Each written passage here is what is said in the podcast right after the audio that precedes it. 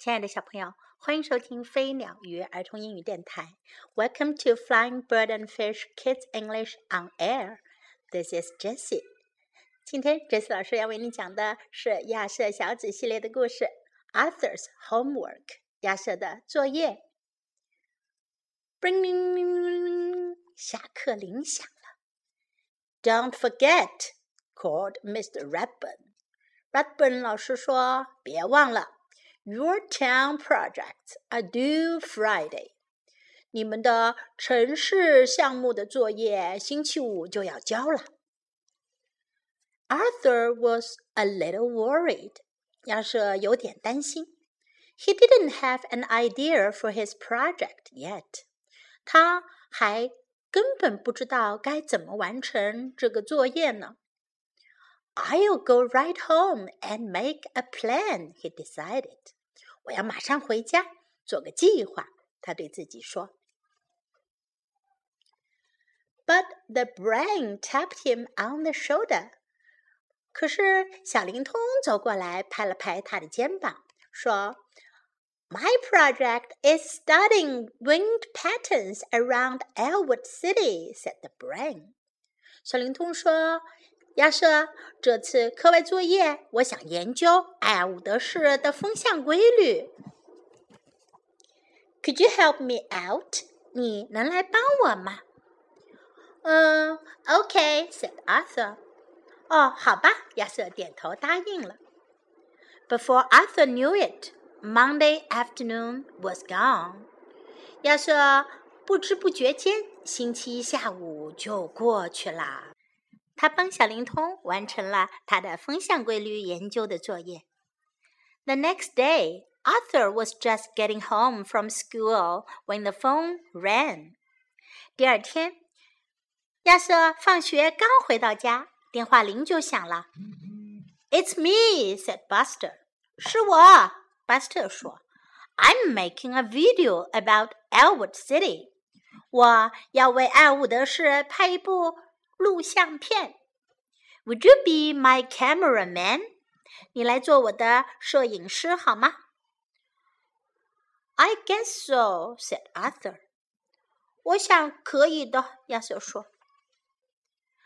Arthur knew it, Tuesday afternoon was gone. 不知不觉间，亚瑟的星期二下午也过去了。Today is the day," said Arthur on Wednesday. 星期三到了，亚瑟说：“今天必须开始行动了。I have to think of an idea for my project。我一定要想出我的作业要做什么呀。”But after school, Binky stopped by and asked Arthur to come to his house. 可是放学的时候，Binky 走了过来，问亚瑟可不可以跟他回家。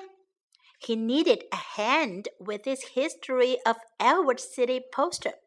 他要画画来介绍埃伍德市的历史，他需要帮忙。A hand and a body too。嗯，是帮个忙，但是把自己整个人都得搭进去哦。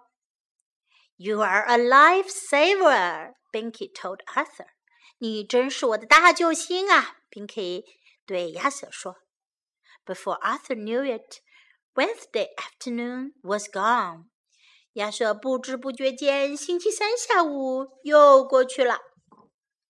On Thursday, Arthur didn't even make it home for dinner. 星期四，亚瑟甚至都没能回家吃晚饭。Help! yelled Francine out her window. 快来帮我！”芳心从他的窗户里面探出头来。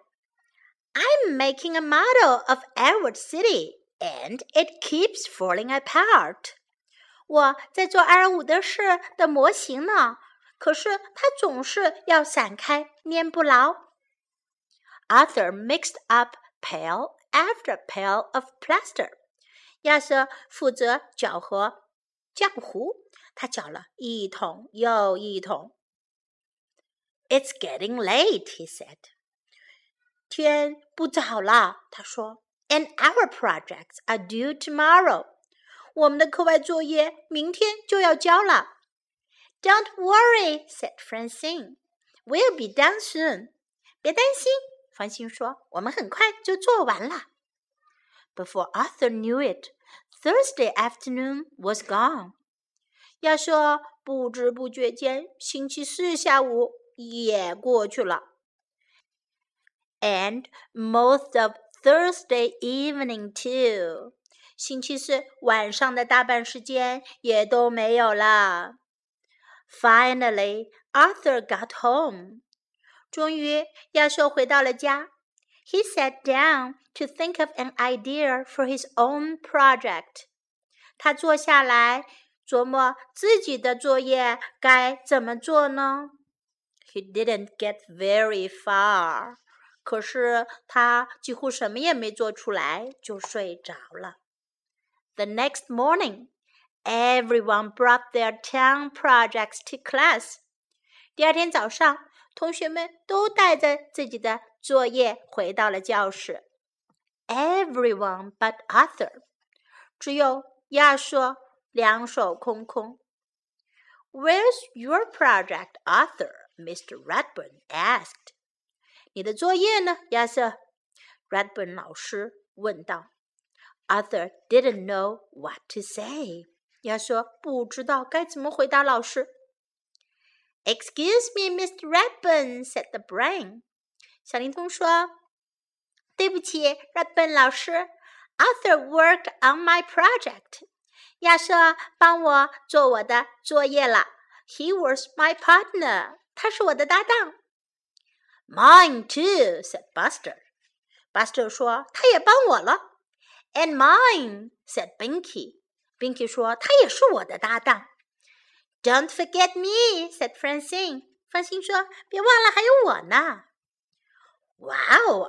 said Mr. Ratburn。I see you've been very busy. 哇，亚瑟，Redburn 老师说，我看出来了，你这一个星期都很忙哦。With not just one project, but four. 你忙的不止一个项目，而是四份呐。And four great friends too," said Arthur. 亚瑟说：“是呀，还有四个好朋友呢。”小朋友们，这个故事当中，亚瑟帮忙他的朋友做了他们的课外作业，可是自己的却没有时间做了。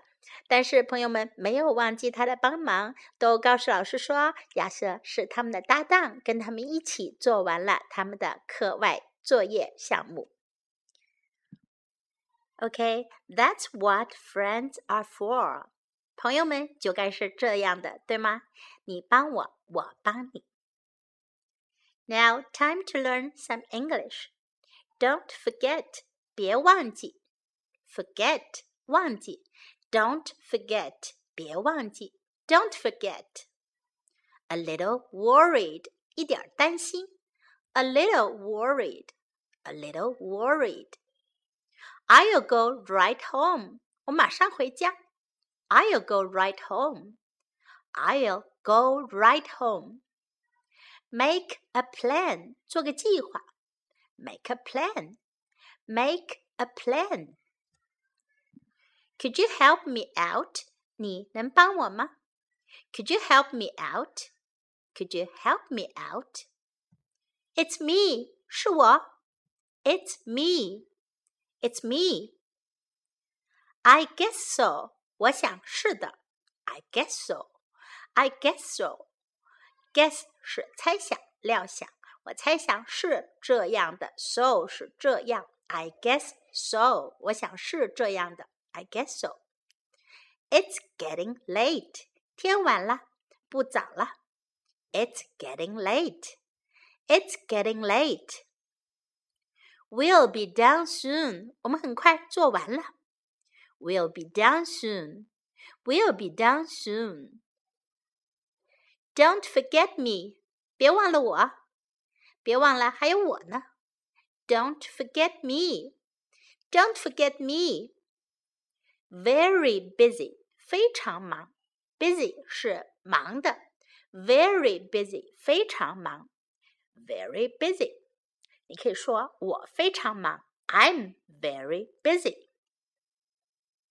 好，现在我们来听一下这个故事的原声版本吧。Arthur's homework. Bring. Don't forget, called Mr. Ratburn. Your town projects are due Friday. Arthur was a little worried. He didn't have an idea for his project yet. I'll go right home and make a plan, he decided.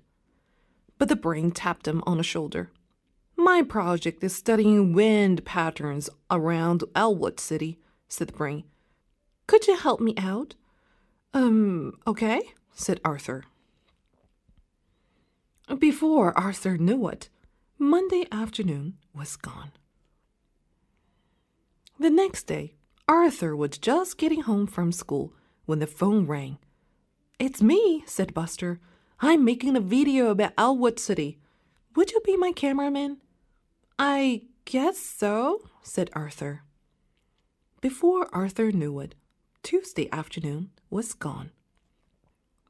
Today is the day, said Arthur on Wednesday. I have to think of an idea for my project. But after school, Binky stopped by and asked Arthur to come to his house. He needed a hand with his History of Elwood City poster. A hand and a body, too.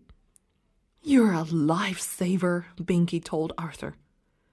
Before Arthur knew it, Wednesday afternoon was gone. On Thursday, Arthur didn't even make it home for dinner.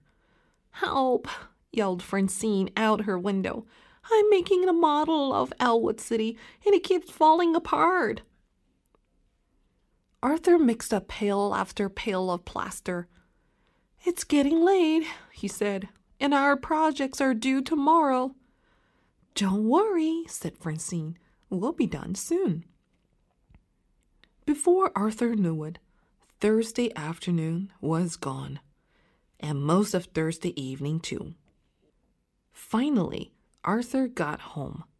He sat down to think of an idea for his own project. He didn't get very far. The next morning, everyone brought their town project to class. Everyone but Arthur. Where's your project, Arthur? Mr. Ratburn asked. Arthur didn't know what to say. Excuse me, Mr. Ratburn, said the brain. Arthur worked on my project. He was my partner. Mine too, said Buster. And mine, said Binky. Don't forget me, said Francine. Wow, Arthur, said Mr. Ratburn. I see you've been very busy with not just one project, but four. And four great friends, too, said Arthur. 小朋友们，今天的故事就到这里。希望你以后也像亚瑟一样喜欢帮助别人，你的朋友们也一定会帮助你的。祝你有很多的好朋友哦。This is Jessie saying goodbye.